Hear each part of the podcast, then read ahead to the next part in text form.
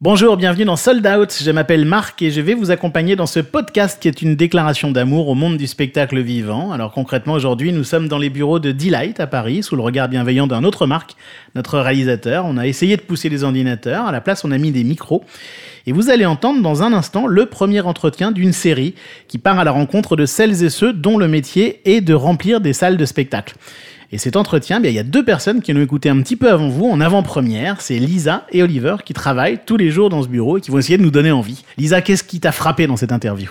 Alors moi, ce qui m'a particulièrement interpellée, c'est en fait ce qu'il nous dit de son relationnel avec les artistes. Euh, finalement, avant que ce soit une histoire de vente ou même de remplissage, c'est une histoire de relation humaine. Et d'ailleurs, il nous dit qu'il même qu'il est une interface entre l'artiste et le reste du monde. Je trouve que ça résume bien l'idée. Ouais, c'est l'humain qui t'a marqué. Oliver bah, cet entretien, je dirais que c'est une grande leçon d'humilité pour nous. Ça nous oblige à revoir notre copie parce que pas une fois, euh, question de, data. Et en fait, sa réussite, lui, il la doit avant tout à son flair, euh, au talent qu'il a eu euh, à repérer les, artistes prometteurs avant les autres. Ça amène forcément à se poser la question est-ce que cette trajectoire serait possible aujourd'hui? Bah Pour le savoir, il faut écouter cet entretien. Allez, à vous de vous faire une opinion dans Sold Out, le podcast de Delight. Est-ce que tout est prêt? Oui, monsieur le directeur. Bon, alors je vais faire commencer. On parle de trajectoire de vie, on parle de carrière, on parle de, choses vécues par, euh, par des professionnels du spectacle vivant. Parfois, je me demande ce que je fous dans ce métier. On parle de spectacle, on parle de spectateur, on parle de producteur, on parle de billets vendus. On parle d'humain, non? Je peux vous dire que Johnny Hallyday au Stade de France à côté, c'est un Playmobil dans un évier. Hein Sold Out. Sold Out. Le podcast de Delight. Le podcast de Delight. Je m'appelle Alain Lahana. Premier billet vendu, j'en ai pas la moindre idée. Euh, dernier billet vendu, euh, je sais même pas. Euh, euh, je sais pas parce que la Tears ont fait pratiquement que des festivals. je sais pas, peut-être le billet de Nick Mason il y a trois jours à Nîmes. Sold Out saison 1, épisode 1, Alain Lahana, directeur du Rat des Villes, producteur de Patti Smith, d'Iggy Pop, de REM, de Suzanne Vega, de David Bowie et de tant d'autres rencontrés dans sa société à Paris à l'été 2019. Le truc, moi, de mon, mon job, c'est que j'ai toujours considéré qu'il fallait être tout terrain. Quand je suis manager, je considère mon job comme étant la meilleure interface entre l'artiste et le reste du monde. Quand je suis promoteur de concert, euh, ben, il faut que je trouve l'aspect à mettre le plus en avant pour qu'on voit euh, ce qu'on cherche à faire.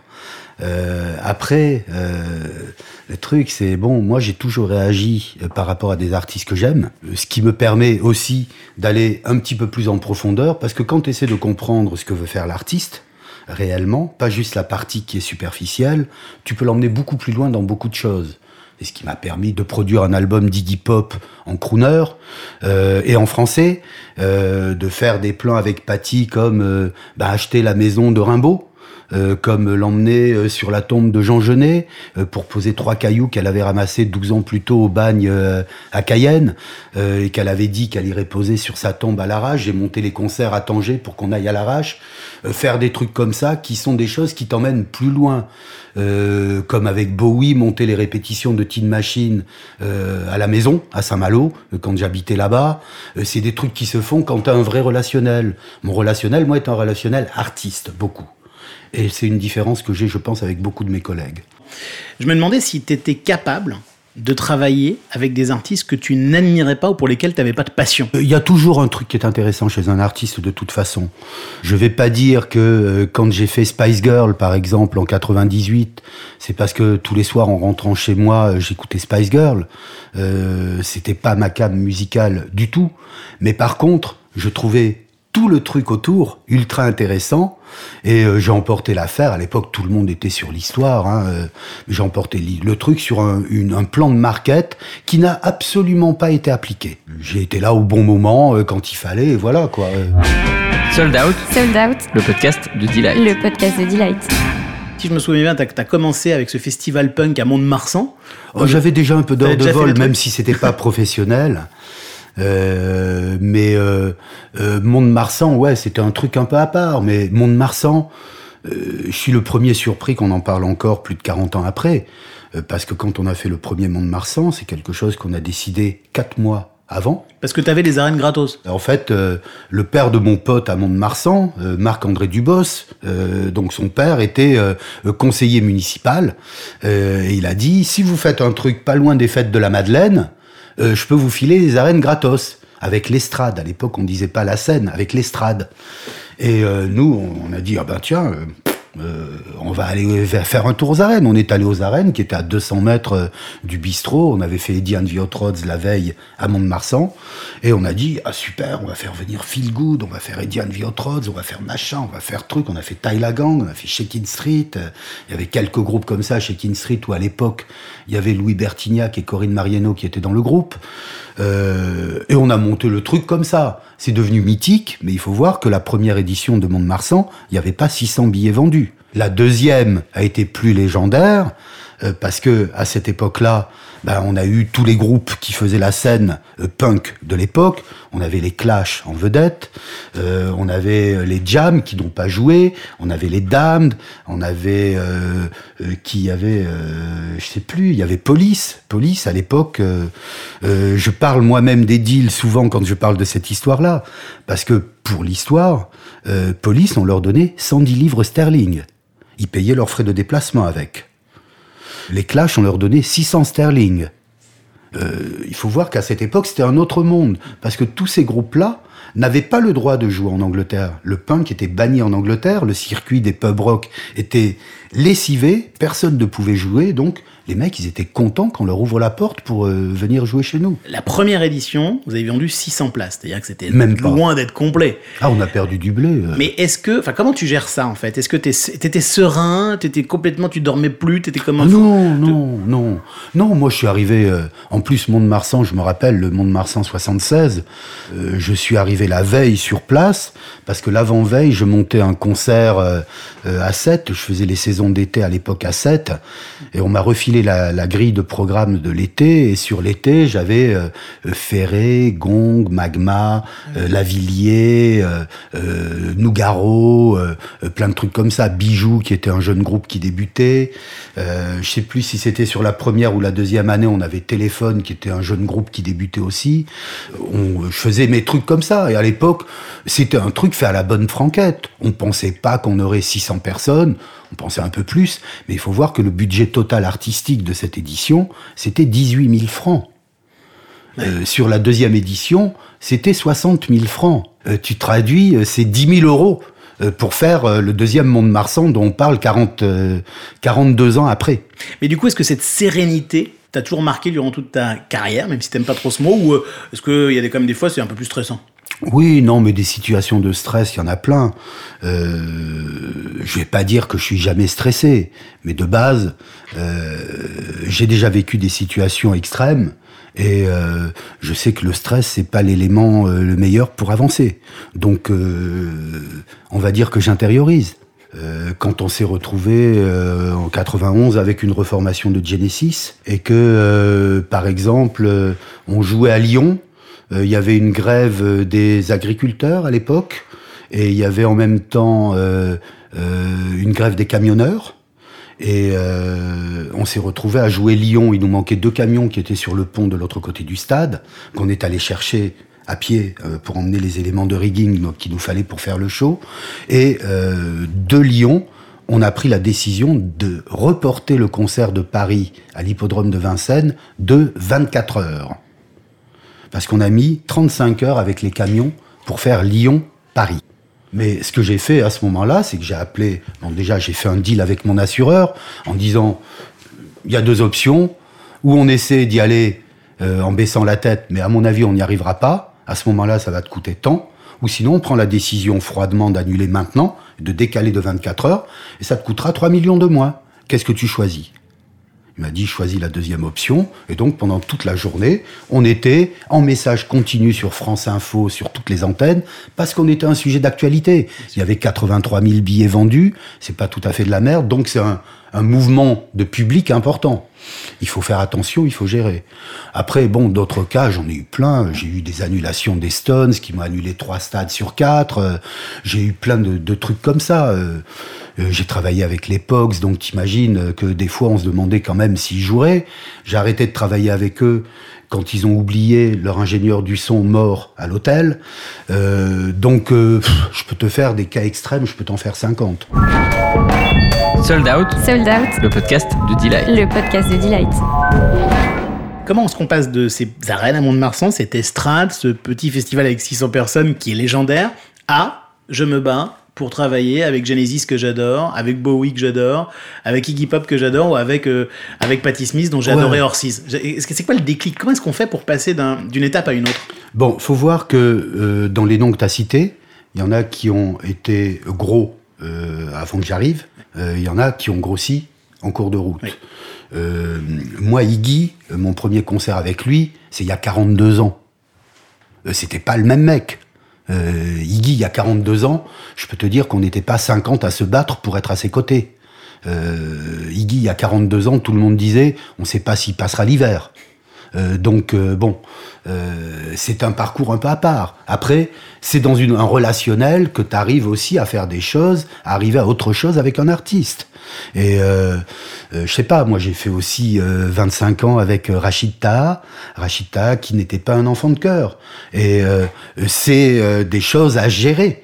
Euh, mais après, quand tu as le mode d'emploi et que tu t'en, tu le gères bien, euh, tu arrives à avancer et, euh, et euh, c'est bien d'être aux côtés de ces guerriers. Pour moi, de toute façon, le truc numéro un, c'est le relationnel. Le relationnel artiste. Même encore aujourd'hui, Euh, oui. où t'as l'impression qu'il y a des contrats qui font 150 Bah, écoute, pages. Euh, euh, oui, ça, ça m'emmerde. Mais euh, quand je me retrouve, par exemple, comme euh, il y a quelques jours, avec euh, un mec comme Nick Mason, quand même, qui a vendu quand même 300 millions d'albums avec Pink Floyd, et qui me dit, ouais, c'est cool quand même que ce que tu fais pour nous, parce que euh, je suis désolé qu'on puisse pas vendre plus de billets encore, mais je peux pas arriver de Pink Floyd comme ça euh, après euh, 20 ans au tiroir et espérer euh, en attirer 50 000 personnes. Quand t'as un mec comme ça qui te dit ça, et je peux te dire que c'est en humilité totale, tu dis waouh, quand même, on est cool. Euh, bon, après, euh, je sais pas, moi, il y a plein, on peut, on a plein de trucs d'artistes, j'ai plein de trucs d'artistes comme ça à te dire, mais euh, chacun sa technique, chacun son truc.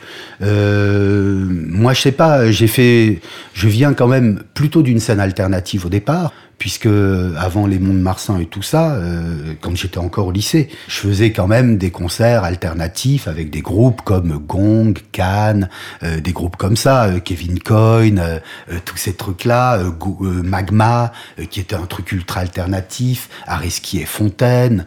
À l'époque, tu avais Le Forestier qui représentait vraiment une rébellion, qui tournait avec Jean-Michel Karadec qui s'est tué après en bagnole, etc. Enfin, il y a plein de trucs comme ça qui se faisaient. On avait un petit fanzine et euh, on faisait notre truc. Et euh, c'est certainement ça qui m'a donné l'envie et qui m'a ouvert les portes. Tu guettais les imports de vinyle, c'est ça? Ben oui, parce qu'on avait un point de chute tout le temps qui était euh, le disquaire Musique Action, où euh, on allait guetter l'arrivée de l'import euh, euh, plusieurs jours à l'avance, parce qu'on n'était pas saturé de disques comme on l'est aujourd'hui, et pas saturé de musique comme aujourd'hui.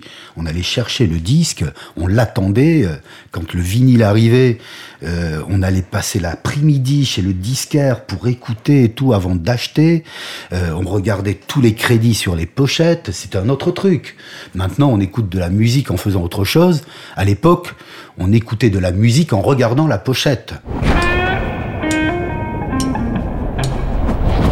Je me rends compte que depuis quelques années, que les concerts que j'ai faits, beaucoup ont été très emblématiques euh, d'une génération.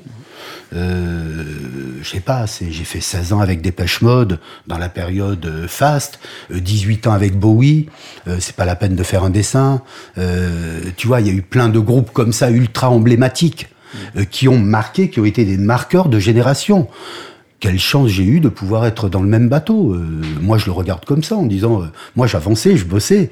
Euh, le bilan, tu sais, tu le fais plutôt quand quand tu as un petit moment, parce que sinon, moi, avec ma vie, je vais te dire, je me suis pas beaucoup retourné pour voir ce que j'avais fait. J'avance. Et toujours maintenant? Oui, mais il y a, il y a toujours mieux de toute façon, et, et- et mieux, c'est pas vraiment le critère. C'est il y a toujours un truc qui est excitant. Point.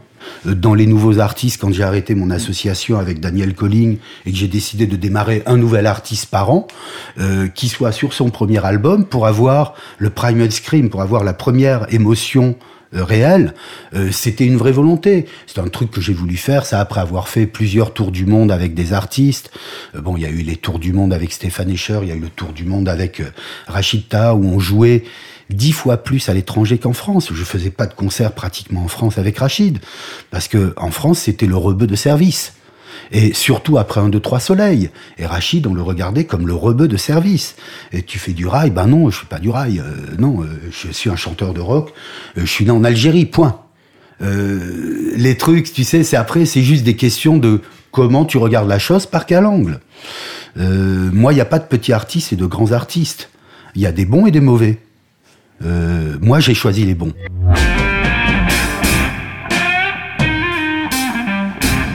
quand on ne te connaît pas bien, les gens disent ah bah tiens c'est Alain Lahana, c'est lui qui travaille avec Patty Smith, c'est avec Iggy Pop. c'est ce que tout le monde commence à dire déjà. Aujourd'hui, j'ai l'impression que Patty et Iggy sont tes amis en fait. Oui, on s'appelle, euh, on s'appelle. Écoute, Patty c'est très particulier parce que Patty, euh, j'ai pas d'intermédiaire entre elle et moi. Je fais mes deals directs avec elle. C'est quand même un peu spécial. Euh, Iggy, bon, tu sais, j'ai produit un disque, il y a plusieurs trucs comme ça. Mais c'est à partir du moment où tu t'intéresses à eux, euh, ils te mettent pas une porte dans la gueule, hein, au contraire. Hein. Par contre, si tu vas avec un artiste uniquement dans le sens du poil et que tu fais que ça, tu sers à rien. J'ai noté que tu disais à un moment, si tu n'apportes rien, tu gicles. Oui, euh, moi j'ai toujours dit, euh, quand tu montes, c'est facile de monter dans le train, mais fais gaffe dans le virage. Parce que si tu n'apportes rien, si tu sers à rien, euh, ben t'es superflu. Si t'es superflu, tu dégages. Après, si tu sers à quelque chose, à l'artiste, si tu le fais avancer, euh, dans ce qu'il cherche à faire, là, tu l'intéresses. Moi, j'ai toujours essayé d'apporter un truc en plus, de comprendre un peu plus en profondeur l'artiste et euh, de lui faire faire des choses qu'il n'aurait pas forcément fait parce qu'il avait autre chose à faire. Tu vois, là, je, je, suis en train de finir une tournée avec Tears for Fears. Tears for Fears, je travaille avec eux depuis 1983. Euh, quand je les vois, c'est des frangins. Il n'y a pas de souci. On se parle normal. Euh, on est passé par plein de trucs, et les uns et les autres. On a une vraie relation de potes. Enfin, Kurt, il dit, non, Alain, c'est la famille. Euh, sa fille, c'est, on est potes. Enfin, comme la fille de Patty et le fils de Patty, c'est, des potes. On est, on est dans un truc comme ça. Mes enfants les connaissent. Enfin, c'est, c'est de la famille.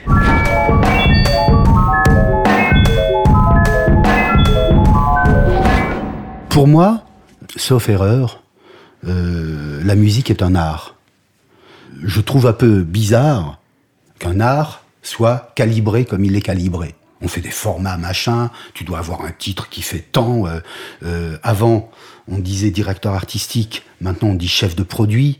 Excuse-moi, c'est pas tout à fait la même chose. Donc pour moi, je regarde les trucs en disant comment ça peut évoluer dans ce truc. moi, j'ai plutôt envie de travailler avec des artistes et d'être un artisan. Ce que je fais, je le fais avec mes mains, je le fais avec ma bouche, je le fais avec mon corps, je fais, euh, je participe comme ça, euh, j'apporte quelque chose dans l'histoire, euh, comme l'artiste apporte quelque chose dans son histoire. J'essaie d'être une partie qui se rajoute là-dedans, qui soit pas incongrue, c'est tout. Et si je peux faire, si une petite attention d'accueil, par exemple, peut faire qu'un artiste va arriver et dire ah Tiens, cool, ah, c'est cool de m'avoir mis. Euh, tiens, c'est bien que t'aies mis cette boutanche. Comment tu savais que j'aimais vraiment ce pinard ou quoi? Comment tu sais que j'aime ça? Comment C'est marrant que tu mettes un truc local dans la loge. Ah oui, du coup, euh, bah à Toulouse, je vais pas dire Hello Lille. Euh, c'est des choses qui sont importantes pour le confort aussi de l'artiste. Un artiste qui est en tournée, il faut voir qu'il est pris en charge 24 sur 24. Donc, si tu lui donnes bien le terrain, tu vas avoir une prestation d'exception. Euh, si tu le traites comme une merde, ben, tu as une probabilité forte d'avoir un concert de merde. Donc euh, moi, je préfère, vu que je vends des billets, je fais un commerce quand même avec ça, je préfère avoir des, prestations exceptionnelles. J'ai envie, moi, de travailler déjà avec des guerriers, des gens qui vont au front, qui vont pour euh, tout démonter. Quand ils montent sur scène, c'est pour tout démonter. Euh, Iggy, euh, regarde, euh. Iggy, c'est le premier qui aurait dû partir de toute la liste des artistes avec qui je travaille. ben tout le monde part et pas lui. Et c'est du rock. C'est moi je dis c'est le dernier des Mohicans. Iggy, il va sur scène. Bon maintenant il a un cérémonial et tout. T'as deux jours off avant chaque concert. Il y a une préparation physique qui commence à J-24. Tu m'expliquais qu'il ne mangeait pas 24 il arrête de manger 24 heures avant. Euh, il, prend plus rien, rien de rien. Et donc, Euh, Iggy, il a vraiment un truc. Maintenant, il arrive deux heures avant dans la loge. Euh, quand il arrive, le premier truc qu'il regarde, c'est la bouteille de pinard. Donc, si tu lui mets un vin de merde, va te regarder. Quand on a fait Hellfest, par exemple, Ben m'a appelé, il m'a dit Ah, je voudrais faire un cadeau pour Iggy, on est tellement content de l'accueillir. Qu'est-ce que je peux faire pour lui? Je dis Écoute, il aime bien le pinard. Il me dit Ouais, bon, mais quoi, Bourgogne, Bordeaux? Je dis Écoute, je vais te donner un indice. Il est né en 1947. Et j'ai eu un Château Latour 1947. On n'a pas eu un concert génial d'Iggy. Parce que c'était le moment où euh, euh, Scott Ashton était euh, malade et il est mort quatre mois après. Mais c'est en coulisses là j'ai fait mon deal pour l'album euh, euh, que j'ai produit. Et euh, qu'il allait, il allait abandonner ce projet et, et je lui ai dit mais comment tu vas pas arrêter quoi. Attends euh, tout ce qu'on a fait c'est la première fois que tu mets ton blé pour produire ta musique tu vas pas arrêter parce qu'un connard de maison de disques te dit euh, euh, qu'il veut pas que tu casses ton image. T'en as rien à péter de ton image. Ton image c'est toi euh, c'est toi qui es le mieux placé pour savoir. Il a dit ok oh fuck it ok I give you my record. Et c'est comme ça que j'ai eu le deal. Sold Out. Sold Out, le podcast de Delight. Il y a beaucoup de gens aussi dans ce métier qui enjolivent un peu le truc, qui disent oh la drogue, pas tant que ça. euh, oui, oui, l'artiste adore les fans, il passera toujours leur signer des autographes. Toi, tu t'expliques clairement les ah choses. non moi je dis les trucs Oui, je viendra pas, trucs. ça l'emmerde. Oui, non, non, mais euh, euh, moi j'ai un principe de base de toute façon pour tout le monde. Tu rotes, tu chies, tu pètes. À partir de là, euh, tu regardes les choses un peu différemment. Et euh, ça me pose pas de problème. Euh, je l'ai raconté quelques fois, mais bon, euh, quand j'ai fait les répétitions de Bowie à Saint-Malo, et qui sort de scène et tout, parce qu'il me dit quand même la veille, euh, Alain, tu sais, c'est vraiment cool les répétitions ici, tu sais quoi? Pour être sûr de ma liste, je voudrais faire un petit concert ici demain. Je dis, David, la salle, elle fait 300 places. On va avoir une émeute. Il dit, nah, come on. Non, je vais faire un concert comme ça, on fait le concert gratuit. Je dis, mais David, ça va être un bordel. Il dit, non, mais non, mais non. euh, On met une petite caisse à l'entrée, les mecs, ils mettent ce qu'ils veulent et tout. On a mis une caisse à l'entrée, on avait dit qu'on achèterait un baby-foot pour les mecs de, de la cité à côté. Euh, bon, sortie de scène, euh, David, il me dit alors, comment t'as trouvé? Je dis c'était cool, mais c'était un peu long quand même, euh, tu vois. euh, bon, et puis je pense que si, et ça. Et là, je vois son manager qui recule d'un pas, et puis David qui se tourne vers moi, qui me dit ouais, mais si je les essaye pas ici, je vais les essayer où? À question cash, t'as une réponse cash. T'as jamais joué de tour, ça? Si, ça m'a fait perdre des artistes, mais c'est pas grave. C'est pas grave.